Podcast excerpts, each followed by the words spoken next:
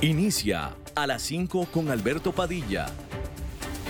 Un programa diseñado con el objetivo de llevarte diariamente un tema de actualidad, acompañado siempre de reconocidos editorialistas, de lunes a viernes a las 5 de la tarde por CRC 89.1 Radio.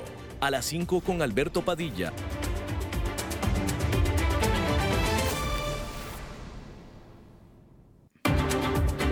Hola, ¿qué tal? Saludos, bienvenidos a esta emisión de A las 5 con su servidor Alberto Padilla. Muchísimas gracias por estarnos acompañando. Gracias por estar ahí. Le mando cálidos saludos desde la señal y las instalaciones de CRC 89.1 Radio en San José, Costa Rica desde donde estamos transmitiendo hasta el punto en el tiempo y en el espacio en el que usted nos está escuchando, porque estamos saliendo en diferentes vías simultáneamente, por ejemplo en Facebook Live, en la página de este programa, a las 5 con Alberto Padilla. Estamos disponibles en el canal de YouTube de este programa también. Estamos en podcast, en las diferentes más importantes plataformas para ello, Spotify, Apple Podcast, Google Podcast y otras cinco importantes más. Aquí en Costa Rica este programa que sale en vivo en este momento a las 5 de la tarde se repite todos los días a las 10 de la noche aquí en CRC 89.1 Radio. En esta ocasión me acompaña tratando de controlar los incontrolables el señor Eduardo Chavarría y la producción general de este programa, siempre poderosa desde Bogotá, Colombia, a cargo del señor Mauricio Sandoval. Bien, vamos a iniciar con algunas eh, notables notas, notables noticias de este día, vamos a decirlo así. Primero que nada es la renuncia de dos movimientos, específicamente uno de ellos, pero dos movimientos muy importantes en las dos más importantes cadenas de noticias de los Estados Unidos. Notablemente la salida de Fox News de nadie menos que Tucker Carlson. Tucker Carlson, la absoluta mega recontra archi estrella de Fox News, que conducía el programa, hoy por hoy el programa más visto de la televisión de Estados Unidos. Y ese era Tucker Carlson. El problema es que ese famoso Tucker Carlson era un impresentable. Eh, y con todo y que iba dirigido a un público muy, muy particular, dentro de la particularidad del público que veía o que sigue a Fox News, Tucker Carlson tenía el más particular de ese público. ¿Sí? Porque él era, eh, digo, es, es imposible llamarlo un periodista porque no era un periodista, era un... Pues, ¿cuál es la palabra que le podría... mire, le cabe eh, cualquier otro término que usted le quiera poner. Conspirador, hasta cuentero le podemos decir mentiroso definitivamente, etcétera, etcétera, pero cualquier otra cosa, pero pues periodista no. Pues si tomamos en cuenta que un periodista se dedica a pegarse a los hechos o a hechos reales, pues Tucker Carlson no era para nada eso, lo más mínimo. Desde el momento en el que él defendía o todavía hablaba y, esposaba la, eh, ni siquiera, porque para ellos no es teoría, no es teoría, es la aseguranza, el hecho de ellos de que le robaron la elección presidencial a Donald Trump, que esa es la realidad que ellos ven, que es una realidad que no existe. Es su realidad y para ellos es su realidad, pero es una realidad absoluta, completa y absolutamente, totalmente basada en no hechos. Es una realidad que ellos eligen creer, puesto que no la pueden probar. ¿Sí? Entonces, digo, discúlpeme, un periodista, nadie, absolutamente nadie, pero un periodista que está firmando algo y no lo puede probar, pues entonces ese no es un periodista, ¿verdad? Ese es un, eh, pues opinador. opinador sí, periodista no. Y bueno, Tucker Carlson era eso, pero sin embargo era toda una fuerza dentro de Fox News. Eh, la cadena Fox News no explicó las razones de la salida de Tucker Carlson, pero esta salida se da una semana después que Fox News arreglara, por no decir perdiera, arreglara el caso contra la empresa Dominion Voting Systems, que lo había demandado a la cadena precisamente por eh, difamación en estas afirmaciones de la cadena como tal, de la cadena Fox News, que tampoco puede llamarse una cadena de noticias, por la misma razón por la cual Tucker Carlson no puede llamarse un periodista, porque de nuevo, una cadena de noticias es eso, noticias. Fox News por sistema defendía la teoría no probada, imposible de probar, jamás probada, de que le robaron las elecciones a Donald Trump. Y en su teoría, Donald Trump primero y Fox News también lo hizo, con, sus, con Tucker Carlson y todos los demás, diciendo que el fraude electoral se dio por medio de las máquinas electorales de nadie menos que de Dominion Voting Systems. Y Dominion Voting Systems dijo, no, a mí no me vas a hacer esto. Y los demandó por 1.600 millones de dólares. Y al final terminaron arreglando por 770 millones de dólares. Es decir, casi la mitad de lo que estaban pidiendo. En lo que constituyó una admisión de Fox News de que estaban diciendo mentiras. Y de hecho lo dijeron, de hecho, de hecho lo admitieron, lo dijeron. Y esta salida de Tucker Carlson se da justamente una semana después. Debemos pensar que tiene que haber relación. Sin embargo, no sabemos por qué Fox News tomó esa decisión.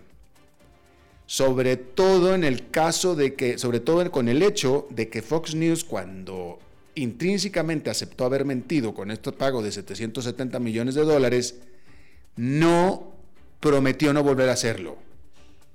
No prometió cambiar su manera de reportar las cosas como reporta. Eso no lo prometió. Por lo tanto, entonces podemos nosotros esperar que Fox News va a seguir en lo mismo. Y entonces hubiéramos asumido que Tucker Carlson se quedaba.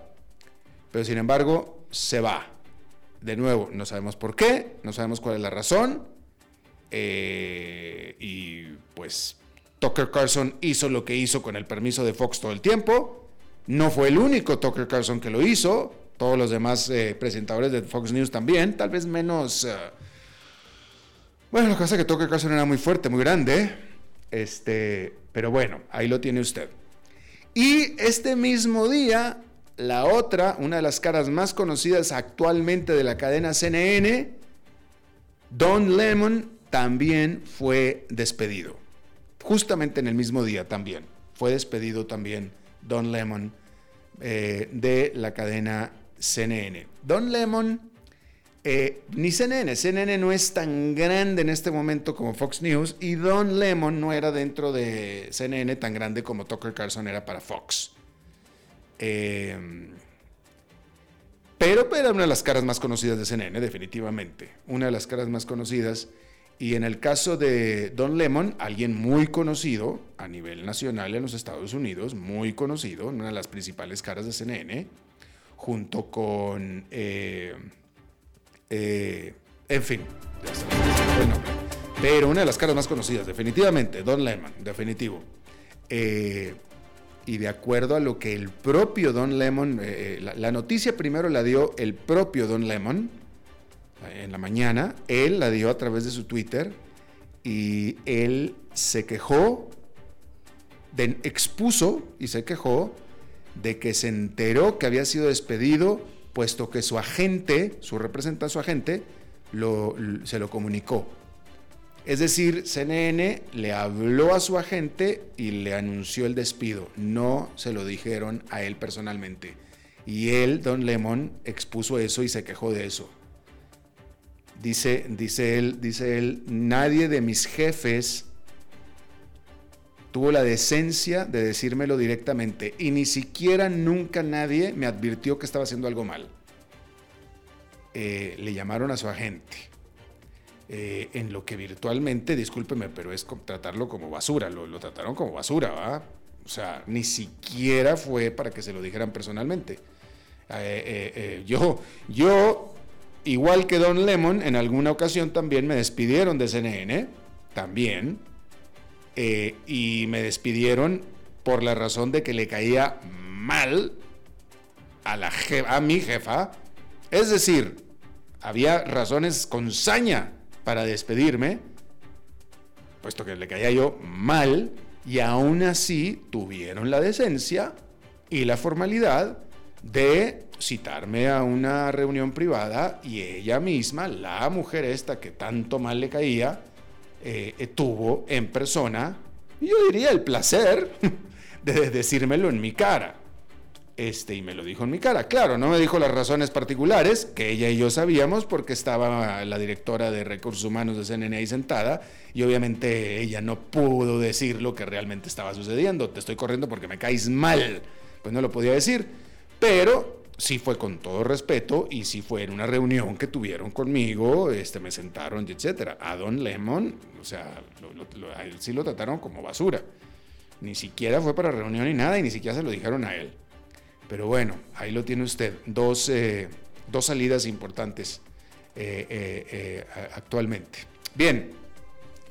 En otra, hay que decir que vamos a hablar de Donald Trump y de sus problemas legales. acuérdese que Donald Trump fue acusado criminalmente la semana, hace un par de semanas en Nueva York por un caso, por el caso este del pago que hizo para comprar el silencio, que después no hubo silencio, pero de todos modos hizo el pago con la prostituta, eh, no prostituta, discúlpeme, con la estrella porno, con la actriz porno, esta famosa Stormy Daniels. Eh, eh, pero no es el único caso legal, ni el más grave caso legal que tiene Donald Trump en su contra. En este respecto, hay que decir que la fiscal del estado de Georgia, que está liderando la investigación por la interferencia a las elecciones presidenciales del Estado por parte del que entonces era el presidente Donald Trump y sus aliados, dijo, anunció este lunes que este lunes anunció que en el verano, es decir, en julio o agosto, va anunciará su determinación al respecto hasta julio y agosto. Eso fue lo que dijo. Hasta julio y agosto. Entre, entre, entre julio y agosto es cuando ella dice que va a decir su determinación. ¿Por qué le estoy diciendo este? Esto. Porque este caso, este caso, este sí, es el que potencialmente puede verdaderamente poner tras las rejas a Donald Trump. Este. Y no los demás. Porque Donald Trump tiene, a ver, Donald Trump tiene en este momento, bueno, tiene, tiene la investigación criminal de Nueva York, esta sobre el pago a la Stormy Daniels, que ese ya está, y ya lo acusaron criminalmente. Un juez o un jurado va a tener que determinar si es culpable o inocente. Lo más seguro es que va a salir eh, inocente, lo más seguro. Porque este es pecata minuta, es nada. En realidad es nada, ¿sí? Luego tiene la investigación federal por los documentos secretos con los que se quedó y que fueron y los allanaron de Mar Lago, de su casa de Florida. Tiene esa. Tiene la propia investigación federal sobre eh, eh, su interferencia en las elecciones y sus intentos para eh, que no ganara y que no quedara y que no tomara posesión Joe Biden. Esa la tiene a nivel federal, que esa es muy peligrosa, esa investigación. Esa es muy peligrosa. Y ahora está, y está esta, la del estado de Georgia, donde hay pruebas clarísimas, donde tenemos, nosotros la escuchamos, todo el mundo la escuchó, se hizo pública la llamada telefónica que el presidente de Estados Unidos le hizo a la autoridad electoral de Georgia, donde le dijo, encuéntrame 17 mil votos, esto es lo que necesito, encuéntramelos. Yo sé que están ahí. Más aparte todo lo demás. ¿Sí? Sobre este caso, sobre este caso hay que decir que eh, una... Es que quiero usar el término, déjeme lo, lo, encuentro porque quiero usar el término correcto, no me acuerdo si es un gran jurado. Eh, vamos a ver, déjeme le digo. sí, una, un gran jurado especial, así es, así es. En este caso de Georgia, un gran jurado especial compuesto por ciudadanos civiles que se les presentó la evidencia y el caso y etcétera. ¿Sí? Lo mismo que con el, caso de la Stormy Daniels en Nueva York. ¿Sí? en, lo de Stormy Daniels en Nueva York fue un jurado especial quien determinó y recomendó que se le levantaran cargos. El jurado se le presentaron todas las evidencias y el jurado determinó que había una ilegalidad y por eso le recomendaron que se le levantaran cargos, que fue lo que sucedió. Bueno, en lo de Georgia también se lo dieron a un gran jurado, que recuerde, es un gran jurado eh, elegido entre ciudadanos comunes, creo que son 24, eh, si mal no recuerdo, es un número nutrido, se les presenta la evidencia y ellos emiten una recomendación en base a la evidencia que se les presentó. En el caso de Georgia, el gran jurado recomendó cargos, esto es lo que sabemos, recomendó que se levantaran cargos en contra de múltiples personas, incluyendo Donald Trump, ¿sí? Y también, porque conocemos nada más partes de lo que determinó este gran jurado, ¿sí? Y también este gran jurado opinó, piensa, que uno o más testigos que fueron a declarar mintieron bajo juramento, cosa que es súper criminal. ¿Sí? Entonces, y esta mujer, la fiscal, con respecto a estas recomendaciones de este gran jurado, dice que ella va a anunciar su decisión de ella, porque estas son recomendaciones del jurado, ella tiene que tomar la decisión final. Entonces, esa es la, la decisión que ella va a dar en el verano. ¿Sí? Eso es lo que sabemos. Otra cosa que también sabemos, puesto que ella lo dijo en una carta, ella en una carta que envió a no sé qué autoridades, pero que tampoco creo que sea muy importante, es que ella está pidiendo a la ciudad de Atlanta, que es donde está el Fulton County, el condado de Fulton, ¿sí? Está pidiendo que para cuando ella haga el anuncio se tomen medidas de seguridad y de contención para evitar desmanes públicos. Y ya con eso, pues parece que ya tenemos una idea de qué es lo que ella va a anunciar. ¿Sí? Bueno, y todo esto se lo platico porque este caso, este sí es el importante. Este. Este sí es el importante en contra de Donald Trump. Y si Donald Trump va a la cárcel, va a ser por este caso o por este caso similar que tiene por parte de las autoridades federales, que también van por lo mismo. Las autoridades federales a nivel federal, lo de Georgia es a nivel lo que pasó en el estado de Georgia, con la llamada personal que hizo el presidente. Y este sí es el grave. ¿eh? Así es que hay que poner atención a esto en particular. Bien, ahí lo tiene usted. Vamos a pasar a otras noticias. Hay que decirle que eh, la empresa gigante de eh, artículos de lujo y de marcas de ultralujo LVMH, Louis Vuitton, Louis Vuitton, entre otras más, también es dueño de Cartier y de otras más, puros artículos de lujo. Esta se convirtió en la primera empresa europea en sobrepasar los 500 mil millones de dólares en valor de mercado. El presidente de esta empresa, de LVMH, Arnold, es el hombre más rico del mundo.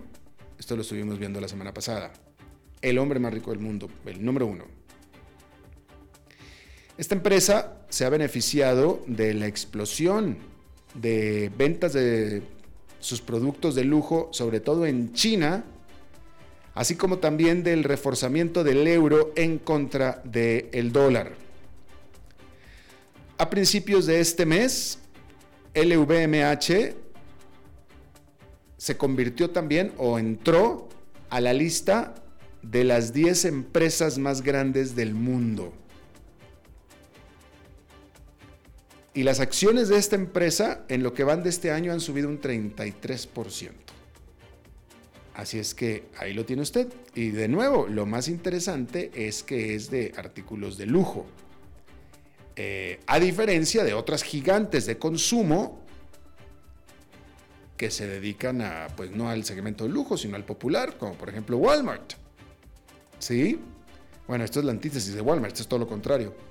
Y bueno, pues ahí lo tiene usted. Eh, hay que decir que la vocera del Ministerio de Relaciones Exteriores de China, Mao Ning, ella de nombre, dijo que su país respeta la soberanía y el estatus de las repúblicas después de que se desintegraron de la Unión Soviética.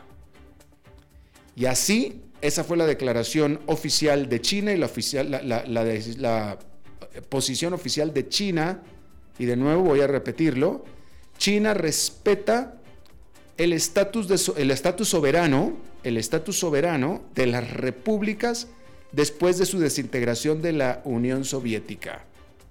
Y así China aclaró su posición después de el desmadre que causó durante el fin de semana el embajador chino en Francia, quien en una entrevista, el embajador, nada diplomáticamente y sí bastante bruto, mencionó en una entrevista, de manera literal, mencionó que las ex naciones soviéticas, Estonia, Polonia, todas las demás, todas las que eran de, eh, la Unión Soviética, eh, pues que en realidad no tenían estatus de nación independiente, por razones estúpidas que pudo haber dicho él pero que no, que no, que no eran naciones que pertenecían a la comunidad internacional, puesto que no eran naciones en sí mismas. Dijo eso. Y sobre Crimea, que hay que recordar que Crimea era, es una península, pero que era de Ucrania, y que en el 2014 Rusia se la anexó, ilegalmente por supuesto, Eh, sobre Crimea dijo, no, pues esa Crimea es rusa. Crimea es rusa. Y todo esto causó estupor en la Unión Europea, pero tremendo, tremendo estupor y tremendo escándalo. Y todos los países, países de la Unión Soviética, Estonia y Lituania y todos ellos llamaron a, consultas a sus eh, embajadores chinos y fue tanta la presión y el desasosiego que China este lunes, eso fue lo que dijo, aclaró su posición. Y vamos a ver si este embajador en Francia se queda de embajador en Francia. Vamos a ver. Yo creo que no llega el viernes, pero vamos a ver. Hay que decir que... Eh, el jefe de Relaciones Exteriores de la Unión Europea, Joseph Borrell, dijo que mil ciudadanos europeos y 21 diplomáticos fueron evacuados de Sudán, luego que continuaran los eh, letales combates entre las dos facciones militares que entran ya a su segunda semana de pelea. Mientras tanto, se han dado sospechas de que el grupo armado independiente ruso Wagner, el grupo Wagner, pudiera estar involucrado en el conflicto en Sudán, ya que en documentos estadounidenses que fueron filtrados se muestra que este grupo mercenario de Wagner le provee armamento a la milicia conocida como las Fuerzas de, Soporte Rápido, esta milicia paramilitar que está enfrentándose con el ejército de Sudán, ejército que ejerce el poder en una junta militar en ese país. Pero bueno, para que vea usted los tentáculos de este famoso grupo Wagner. Ahí lo tiene usted. Bien. Hay que decir que el Banco Regional de Estados Unidos, el First Republic, anunció que planea eliminar del 20 al 25% de su fuerza laboral después de que su eh, estados de resultados al primer trimestre reveló que perdió más de 100 mil millones de dólares de sus depósitos. Reportó una pérdida de depósitos total de 104 mil 500 millones de dólares que es una figura o una cifra que incluye 30 mil millones que los 11 más grandes bancos pusieron en este banco First Republic después del colapso del Silicon Valley Bank, de otro banco regional. Esto fue el mes pasado. ¿Sí? Es decir, que esos 30 mil millones que pusieron los bancos también se desaparecieron. Hay que decir que las acciones del First Republic cayeron 7% en esta jornada allá en Nueva York, en esta jornada que fue pues de resultados mixtos. Eh, este lunes el índice industrial Dow Jones quedó con un avance de 0,2%, el Standard Poor's 500 ganó 0,9% y el Nasdaq Composite perdió 0,29%.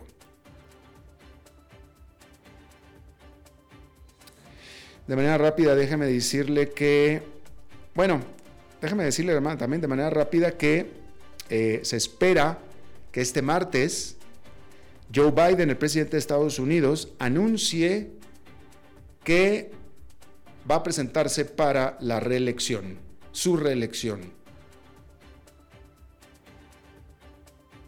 en su país. ¿Sí? Esta semana, justamente esta semana, hace cuatro años, Joe Biden anunció que correría por tercera ocasión a buscar la candidatura del Partido Demócrata a la presidencia de los Estados Unidos. Y bueno, se espera que esta misma semana, cuatro años después, haga lo mismo para su reelección. Eh, no va a ser ninguna sorpresa. Joe Biden ha venido diciendo, porque se lo han estado preguntando, sobre todo este año, y le han estado preguntando y él lo ha dicho pues bastante claro. Él ha dicho, mira, yo creo que sí, pero pues hasta que no suceda, lo diré. Pero yo creo que sí va a ser. Básicamente lo decía así. Entonces no es ninguna, no será ninguna sorpresa lo que va a anunciar mañana, que se espera que sea mañana. ¿Sí? Eh, Y bueno, Joe Biden realmente no va a tener oposición dentro de su partido eh, demócrata. Hasta ahora pareciera, si es que no entra a la cárcel, que Donald Trump se va a quedar con la candidatura del Partido Republicano. Eh, Donald Trump en teoría tiene rivales, pero no pareciera que estos le vayan a hacer ninguna mella y Joe Biden no tiene rivales. Joe Biden va a ser el candidato del Partido eh, Demócrata, punto, se acabó. ¿Sí? Ah, y bueno, la pregunta es eh, eh, si Donald Trump es el que se va a quedar como candidato republicano. Todo pareciera indicar que sí, cosa que sería una verdadera lástima y le voy a decir por qué y porque se lo he dicho aquí varias veces, y muchos dentro del Partido Republicano lo saben, todos dentro del Partido Republicano lo saben, pero no lo pueden decir, muchos, otros lo saben y sí lo dicen, pero no hay nada que puedan hacer al respecto.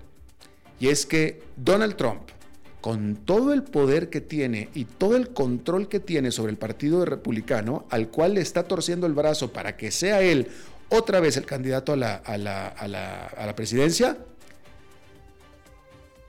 nunca ha ganado una elección popular, Donald Trump. Donald Trump es un perdedor.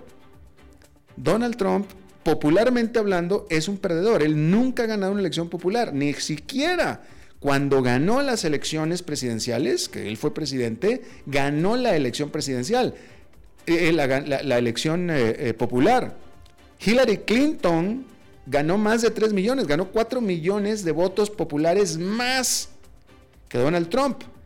Pero con el sistema este del colegio electoral, muy difícil de entender y más de explicar, pero por razones del colegio electoral fue que Donald Trump ganó. Y después de eso, todas las elecciones posteriores, las de medio término y su reelección otra vez, etcétera, las perdió. Él no ha ganado una sola elección popular. No es un candidato popular y el Partido Republicano lo sabe. Y si Donald Trump corre por la presidencia por el Partido Republicano, como todo parece indicar que va a ser, va a perder. Va a perder, por lo que le acabo de decir, va a perder. Y, Joe Biden realmente será impopular, pero no ha sido un mal presidente, porque no ha sido un mal presidente. Eh, y bueno, ese es lo, malo, la, la, gran desdicha de los republicanos, desafortunadamente. Y no hay quien le, haya, le haga mella a Donald Trump, desafortunadamente. Eh, Ron DeSantis de Florida no parece ser que vaya a presentarse en contra de Donald Trump, que es alguien que pudiera, si acaso. Y sabe qué? Por una simple razón, por el desgaste de meterse a un debate televisado con Donald Trump, con alguien que no tiene fondo, que no tiene piso. Y no, mejor, De Santis, de Santis la verdad que está joven todavía, Mejor va, De Santis va a decir, mira, mejor que se vaya Donald Trump aquí, esto es que lo haga y se desaparezca y yo entro entre cuatro años, al cabo que estoy joven. Yo creo que es el cálculo que está haciendo De Santis. Eh, y todos los demás. Bueno, hay, hay otros republicanos que, quieren enfrentar a Donald Trump, pero es inútil. Este, y ciertamente De Santis, que es el que más oportunidades tiene, no quiere meterse un tú por tú con Donald Trump, la verdad. Esa es la realidad de las cosas. Bien, Vamos a una pausa y regresamos con nuestra entrevista de hoy. A las 5 con Alberto Padilla por CRC 89.1 Radio. Estamos aquí reunidos para celebrar lo que será una unión, esperemos eterna, entre ustedes dos. Luisa, ¿tenés suficientes activos líquidos en tu portafolio de inversión? Sí, y lo tengo bien diversificado por nivel de riesgo. Jorge, ¿tenés ya listo tu fondo de emergencia? Eh, primero que todo, no. Y segundo, Luisa, ¿No se supone que este era el padre que nos iba a casar? Ay, no, amor. Eso todavía no. Este es un asesor de Transcomer y bueno, tenemos que hablar de tu falta de fondo de emergencia. Transcomer, puesto de bolsa de comercio. Construyamos juntos su futuro. Somos expertos en eso.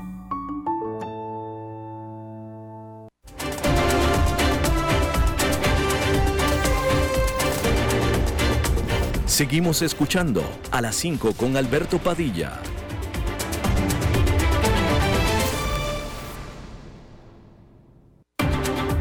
Bien, durante este fin de semana también se dio otra noticia sorpresiva para los que no nos estábamos fijando demasiado en el, en el tema de Perú.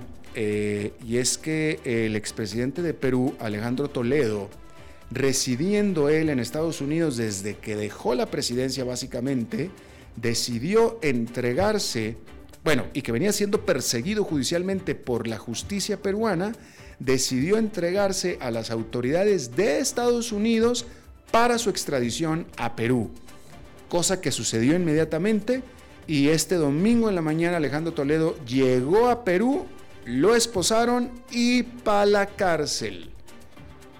Yo le agradezco muchísimo que esté con nosotros de nuevo Augusto Álvarez, analista eh, desde Lima, Perú. Augusto, me da gusto saludarte de nuevo.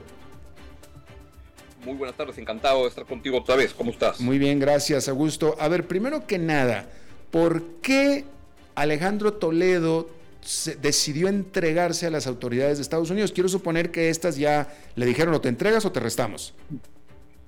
Bueno, yo diría que decidió entregarse es una manera este, generosa de llamar lo que ocurrió, porque lo que ocurre es que Alejandro Toledo viene solicitado por la justicia peruana desde el año 2017, lo cual han pasado entre 6 y 7 años, y él este, sale y va a Estados Unidos, donde él ha tenido una vinculación con, la, Universidad de Stanford, muy, muy antigua, y, tiene, y es, es para todo efecto práctico un, americano, más, más, que un peruano. Sí este, a pesar de su origen andino y sus rasgos, es alguien que, está muy vinculado a Estados Unidos. Y él ha estado usando todos los alegatos que sean posibles ante la justicia para evitar que se concrete la, extradición.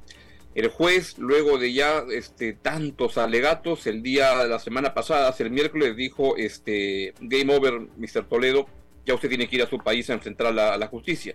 Y entonces el día viernes se entregó tal como el juez se lo, se lo solicitó. Eso. Entonces, ahora debemos pensar que si el juez de Estados Unidos le pidió lo que le pidió, es porque las autoridades peruanas le habrán entregado al juez pruebas de los delitos cometidos por Alejandro Toledo. Hemos de suponer que eso fue así.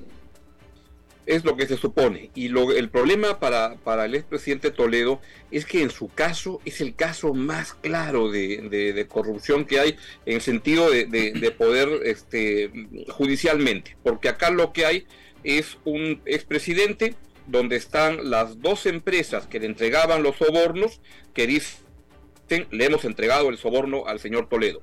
Está el que era el mejor amigo de Alejandro Toledo, que era un banquero peruano que vivía en, Tel Aviv, este, el señor Joseph Maiman, que dijo este, como colaborador eficaz, sí, yo recibí el dinero y lavaba el dinero para Alejandro Toledo y este, se, lo, se, lo, se lo ponía en, su, en sus cuentas. Y está además un caso este, donde, donde destapa, se destapa todo, porque Alejandro Toledo funda en Costa Rica una empresa que se llama Ecoteva, donde van los fondos y los fondos los usa para comprar una casa muy grande en Lima, una oficina muy grande, y entonces este, se da el primer caso en que los corruptos lo que suelen hacer es sacan el dinero fuera del país. Toledo comenzó a traer el dinero, y ahí es cuando estalló todo, y, entonces este, comenzaron las desventuras para Alejandro Toledo, ¿no? Pero el caso está muy sencillo, es un caso que podría ser que en un año esté eh, ese Toledo condenado ya. Claro, ahora Toledo lo niega, eh, eh, o sea, o sea, ¿con qué cara lo niega entonces? Si tú me estás diciendo que están las pruebas clarísimas, entonces él nada más dice, no es cierto y se acabó, pero las pruebas están súper claras. Sí, ahora tiene que haber un proceso este, judicial riguroso, políticamente neutral, y, lo, es lo, que va a haber, ¿no? Porque además Toledo ya los últimos alegatos que, que, que, daba ante la justicia en Estados Unidos para que no lo extraditen era que la justicia peruana era una combinación de lo peor de la de Afganistán y Sudán. Y entonces este, la justicia evaluó y dijo, no, la justicia peruana no es ejemplar, pero aquí parece que te van a, a juzgar bien, ¿no? Y entonces eso es lo que va, a ocurrir. Y Toledo además es alguien que ha tenido una relación con la, con la verdad muy complicada y más bien una relación con la mentira muy este, promiscua, porque es una persona que es, tiene los rasgos de, una, de, un, de un mitómano, desde no querer reconocer a su hija, a la, una hija que, que, le surgió apenas empezó su, su, gobierno, el año 2001, y entonces demandaban la prueba de ADN y tú ponías la foto de la hija y la foto de Toledo y eran padre e hija, no había que hacer ninguna prueba de ADN, están igualitos. Este, y, y, de general, el presidente Toledo es alguien que, que, es muy conocido por mentir de una manera muy sistemática mm. y entonces él va, a sostener que no, ¿no? Pero en todo caso, los, los, los, juicios se deben llevar con todo orden y así se va a realizar. Claro, por supuesto. Ahora, dime una cosa, ¿hay algún expresidente peruano vivo que no esté encarcelado? Sí, el señor Francisco Sagasti es un presidente que está no solo no encarcelado, sino que está libre de, cualquier juicio. Hay otro presidente que es Martín Vizcarra, que está enfrentando juicios por unas coimas, unos sobornos que de los que le acusan, pero de antes de que era presidente, cuando era un gobernador regional, pero está, este, está suelto en plaza, está, este, el expresidente Ollantumala está acusado también de haber recibido dinero de Odebrecht para su, su, campaña. Ahí el problema es que este, parece muy claro que sí recibió dinero de, de para su campaña, pero en ese momento no era algo que el Código Penal lo, lo sancionaba, y es lo que está alegando el señor Humala en eso, ¿no? Pero que estén libres de, en, cárcel, hay tres, cuatro libres y hay tres en cárcel ahora y comparten una misma celda, es una celda como si hubiera una suite este, presidencial. hay una celda este, presidencial en el Perú que tiene tres espacios, este, tres casitas, ¿no? Tres casitas y donde van a, están ahora Alberto Fujimori, Alejandro Toledo y Pedro Castillo. Eh, ¿Y Kuczynski tampoco está en la cárcel, o sí? No, él estuvo con arresto domiciliario en su, en su casa y ya ahora el juez hace unos meses le ha levantado eso, ya puede circular este, libremente y está enfrentando también juicios. También por hechos que ocurrieron fuera de su presidencia. También. Ok, eh, bueno, pues eh, eh, terrible la situación. hay que recordar que otro más al que iban a ir a arrestar, este Alan García, él en el momento en el que iban a arrestarlo en su casa tomó la decisión de agarrar una pistola y se quitó la vida y no quiso enfrentar lo que Alejandro Toledo está enfrentando en este momento. Así es. Así es. Ah, ¿Cuál es la situación en este momento de Pedro Castillo, el que era presidente y eh, el último presidente, expresidente en la cárcel?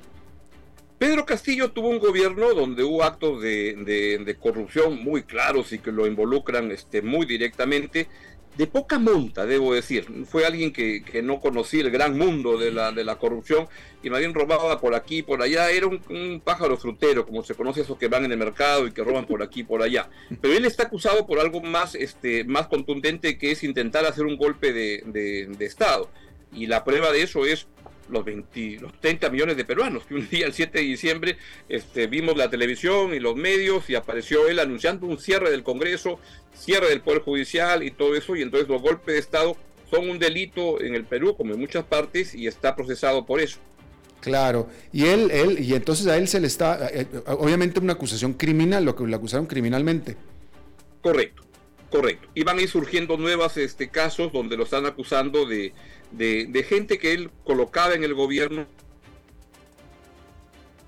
transportes ya tiene como un año que está este, fugado de la justicia y fugado además con ayuda del gobierno, que el presidente era Castillo. Y están los sobrinos del presidente que ya tienen como más de un año que están este, buscados por la, policía, pero son casos que están bien, bien claros. Y entonces el señor Castillo pues también va, va, a terminar buen, buen tiempo en, en cárcel. ¿Y ah, cuál es la situación actual de la presidenta, que entonces era vicepresidenta eh, y convocó elecciones, ¿cierto? No, la, presidenta actual es la señora Dina Boluarte, era la vicepresidenta de, Pedro Castillo y entró en teoría, de acuerdo a lo que manda el mandato constitucional, cuando el presidente es vacado, que fue lo que ocurrió con Castillo, ella asumía el cargo. Y hubo mucha presión o mucha expectativa para que ella convocara a una elección adelantada. De hecho, el 90%, 89% de los peruanos quisieran una elección adelantada. Pero este, le ha gustado el cargo y entonces ya es claro que ella quiere quedarse hasta el año 2026 para cumplir el mandato de Pedro Castillo, que es lo que la constitución establece, pero no es lo que establece el sentido común, porque hay una situación muy calamitosa en términos de representación, de representatividad de la, de la política peruana ante la, la opinión pública, y lo mejor sería un adelanto electoral pero ella está con muchas ganas de quedarse y cuenta para ello con la colaboración, complicidad diría yo, del Congreso de la República, que también quiere quedarse hasta el año 2026 y si Dina Boluarte tiene una aprobación de 15%, la aprobación del Congreso es de 6%. ¿Y constitucionalmente procedería, legalmente procedería un adelanto de las elecciones, si ella quisiera? No, salvo que, salvo que la, que la señora Boluarte renunciara, y en ese caso, como ya no quedan vicepresidentes que la puedan reemplazar, este, el Congreso se vería forzado a convocar, a, nombrar a una, al presidente del Congreso como presidente de la República y convocar a una elección en, los siguientes tres, cuatro meses. Eh, eh, pero, eh, por, eso, no es la vocación que tiene la señora Boluarte. Claro, me imagino, pero, pero déjame repregunto, si ella, ella legalmente podría pedir elecciones adelantadas, que es lo como se lo está pidiendo en los peruanos? Ella podría, y de hecho ha presentado un proyecto de ley ante el Congreso para una elección adelantada. Mm. Y entonces el Congreso le dijo, no, no te aceptamos tu, tu, pedido. Y entonces la señora Boluarte más o menos no lo dijo así, pero su cara era de, yupi, entonces nos quedamos. bueno, pues entonces nos quedamos, no hay ningún problema. Eh, eh, y bueno, si ella se quedara hasta el 2026, estamos en el 23 en este momento, Sería, y yo creo que sería la primera presidenta en Perú en completar tres años en un buen rato, ¿no? Sería un hecho insólito. La verdad que extravagante la política peruana. Hemos tenido seis presidentes en seis años. Un periodo presidencial de, de, de cinco años por tanto, este, seis presidentes es 6 por 5, 30, en 30 años. Eso lo hemos tenido apretado en seis años. Entonces, algo muy, sería realmente revolucionario. Exactamente, sería revolucionario. Si la historia, vaya, esperemos que, yo, yo creo que ya Perú, los peruanos se merecen paz y se merecen prosperidad y se merecen estabilidad, pero la historia indicaría que esta presidenta, que es tan ilegítima como la, tan, no, no, tan impopular como la más, no llega. Bueno, ¿qué es lo que ocurre? Es que este, hay, una, hay un rechazo y la mayor parte de la gente quisiera una elección adelantada, pero también ya hay una población que ya está como cansada de tanta turbulencia y ya la idea al comienzo de que se vaya Dina, uh, Dina Boluarte ha ido perdiendo fuerza y, y, como que las cosas están aterrizando y es como, es una calma tensa. Acá en el Perú le decimos calma chicha. igual que en México, la calma chicha, sí. Que, todo está muy complicado, todo está tranquilo, pero sabes que algo malo va a pasar en algún momento y no sabes muy bien por qué ni cuándo, pero es inminente el riesgo. Así es como estamos en este momento. Exactamente. Lastimosamente escuchar eso. Augusto Álvarez, nuestro buen analista amigo peruano desde Lima, te agradezco muchísimo. Un gran abrazo, Alberto, que estés muy bien. Hasta la próxima. Vamos a hacer una pausa y regresamos con más.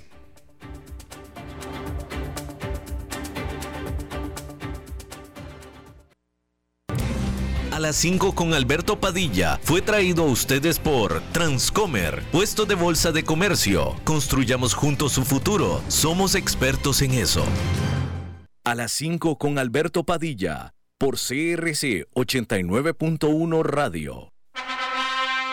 Estamos aquí reunidos para celebrar lo que será una unión, esperemos eterna, entre ustedes dos. Luisa, ¿tenés suficientes activos líquidos en tu portafolio de inversión? Sí, y lo tengo bien diversificado por nivel de riesgo. Jorge, ¿tenés ya listo tu fondo de emergencia? Eh, primero que todo, no.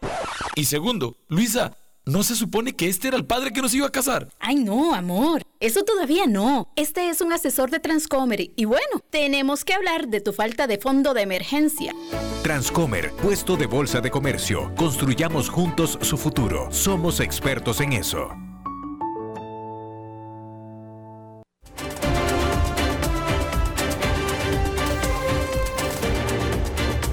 Seguimos escuchando a las 5 con Alberto Padilla.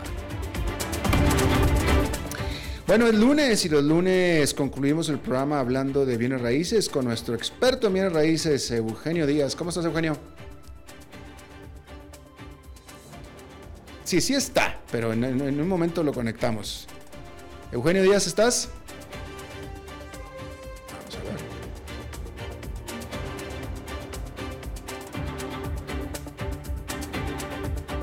Ya, ahora sí, Eugenio. ¿Qué tal, Eugenio? Alberto, muy buenas tardes, ¿cómo te va? Bien, ¿cómo Saludos a ti y a todo tu auditorio, estimado Alberto. Igual. Y les quiero comentar que el día de hoy, en esta sección del mercado inmobiliario de los bienes raíces, les quiero platicar sobre este nuevo concepto que hemos venido conociendo los seres humanos de unos meses para acá y lo que le denominamos la inteligencia artificial. Esta tecnología que ha revolucionado muchos sectores y el, el sector de los bienes raíces no es la excepción. La inteligencia artificial, como todos lo sabemos, ha venido cambiando la forma en que se manejan ciertas situaciones, pero también la forma como se compran y venden propiedades inmobiliarias. Y esto, como todos lo sabemos, pues apenas empieza. Porque permite o seguirá permitiendo a los compradores y, y vendedores, Alberto, tomar decisiones más informadas y sobre todo más precisas. Así es que les voy a decir algunos ejemplos de cómo puede facilitar y cómo va a venir facilitando cada vez más esta inteligencia artificial eh, para el sector de los bienes raíces.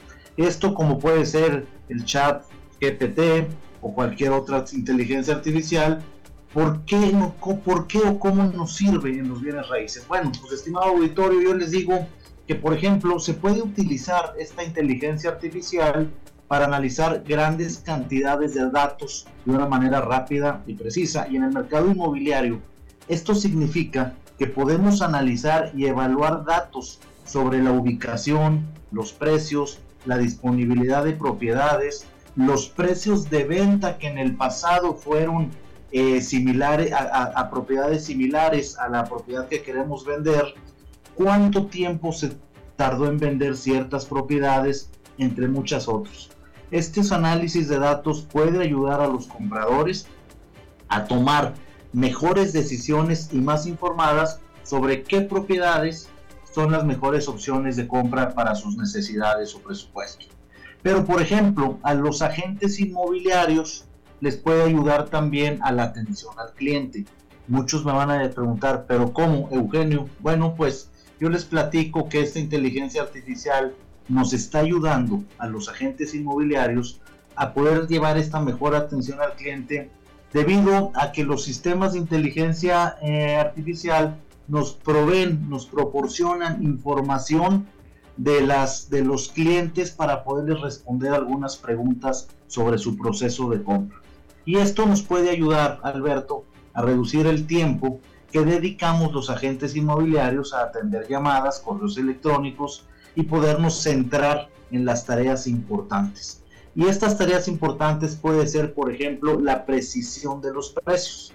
La inteligencia artificial nos ayuda a, tanto a los agentes como a los dueños de las propiedades a poder establecer precios más eh, justos y promedio de las diferentes propiedades que queremos vender. La inteligencia artificial nos da una gran cantidad de datos que nos ayudan también a nosotros a poder determinar un valor de mercado de una propiedad y poder establecer el precio justo para que se pueda vender la propiedad lo más pronto posible. Así es que nos ayuda a reducir este tiempo, como les digo, y por lo tanto nos puede ayudar al tiempo que permanece la propiedad en el mercado, siendo esto beneficioso tanto para el vendedor como para la gente inmobiliaria. Esta reducción de tiempo de ventas, estimados radioescuchas, que nos ayuda la inteligencia artificial, eh, nos da, es porque nos da ciertos datos. Si nosotros sabemos consultarle de una manera precisa, nos da los datos de las ventas anteriores de ese barrio, por ejemplo, de casas similares y qué tan rápido no se vendieron. Naturalmente, y como todos lo sabemos, para poder tener estos datos precisos de la inteligencia artificial, alguien los debe de, de alguna vez haber llenado, haber movido, haber puesto, haber informado pero esto cada vez va avanzando de una manera mucho, mucho, muy rápida. Así es que la mayor precisión que podamos tener para las tendencias del mercado nos va a ayudar cada vez más esta inteligencia artificial, tanto a los agentes de bienes raíces, a los que son propietarios y quieren vender su casa, así como tal vez a usted, estimado Radio Escucha, que quiere comprar un bien raíz en el mejor precio, con las mejores características y en la zona donde usted lo necesita. Ese es la, el, comentario de hoy, estimado Alberto. Espero les haya gustado. Y, bueno, me da mucho gusto poder estar hoy lunes nuevamente aquí con ustedes. ¿Dónde ves tú esto, eh, mi querido Eugenio, así, en tu experiencia como, en bienes raíces, ¿dónde ves tú esto en, en, cinco años? Uy, Alberto, lo veo muy, muy, muy avanzado y no solamente en el, en el tema de los, del mercado inmobiliario, sino en cualquier, en cualquier otro giro. Yo, yo creo y soy eh, totalmente de las personas que confían y creen que esta inteligencia artificial viene a hacernos la vida más fácil, pero también debemos de tener mucho cuidado porque eh, como personas, como seres humanos que somos, debemos estar preparados siempre al cambio, pero siempre también atentos a, a usar la tecnología de una manera eh, siempre verás con veracidad, pero siempre de una buena forma. Bueno, pues Eugenio Díaz, eh, tu programa de radio, por favor. Gracias, Alberto. Mi programa de radio, donde invito a escucharlo a ti, Alberto, y a todo el auditorio, los sábados de 1 a 2 de la tarde por esta misma emisora, CRC 89.1. Todos los sábados hablamos en el programa Club Inmobiliario sobre las tendencias que hay en el mercado inmobiliario, tanto nacional como internacional, tips para sus bienes raíces y todo lo relacionado con este sector. Así es que los espero todos los sábados por esta misma emisora. Gracias, Eugenio Díaz. Hasta la próxima.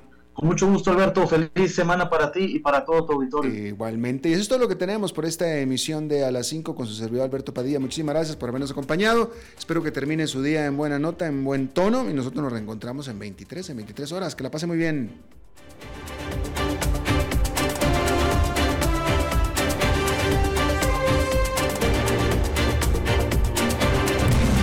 Las 5 con Alberto Padilla fue traído a ustedes por Transcomer, puesto de bolsa de comercio. Construyamos juntos su futuro. Somos expertos en eso.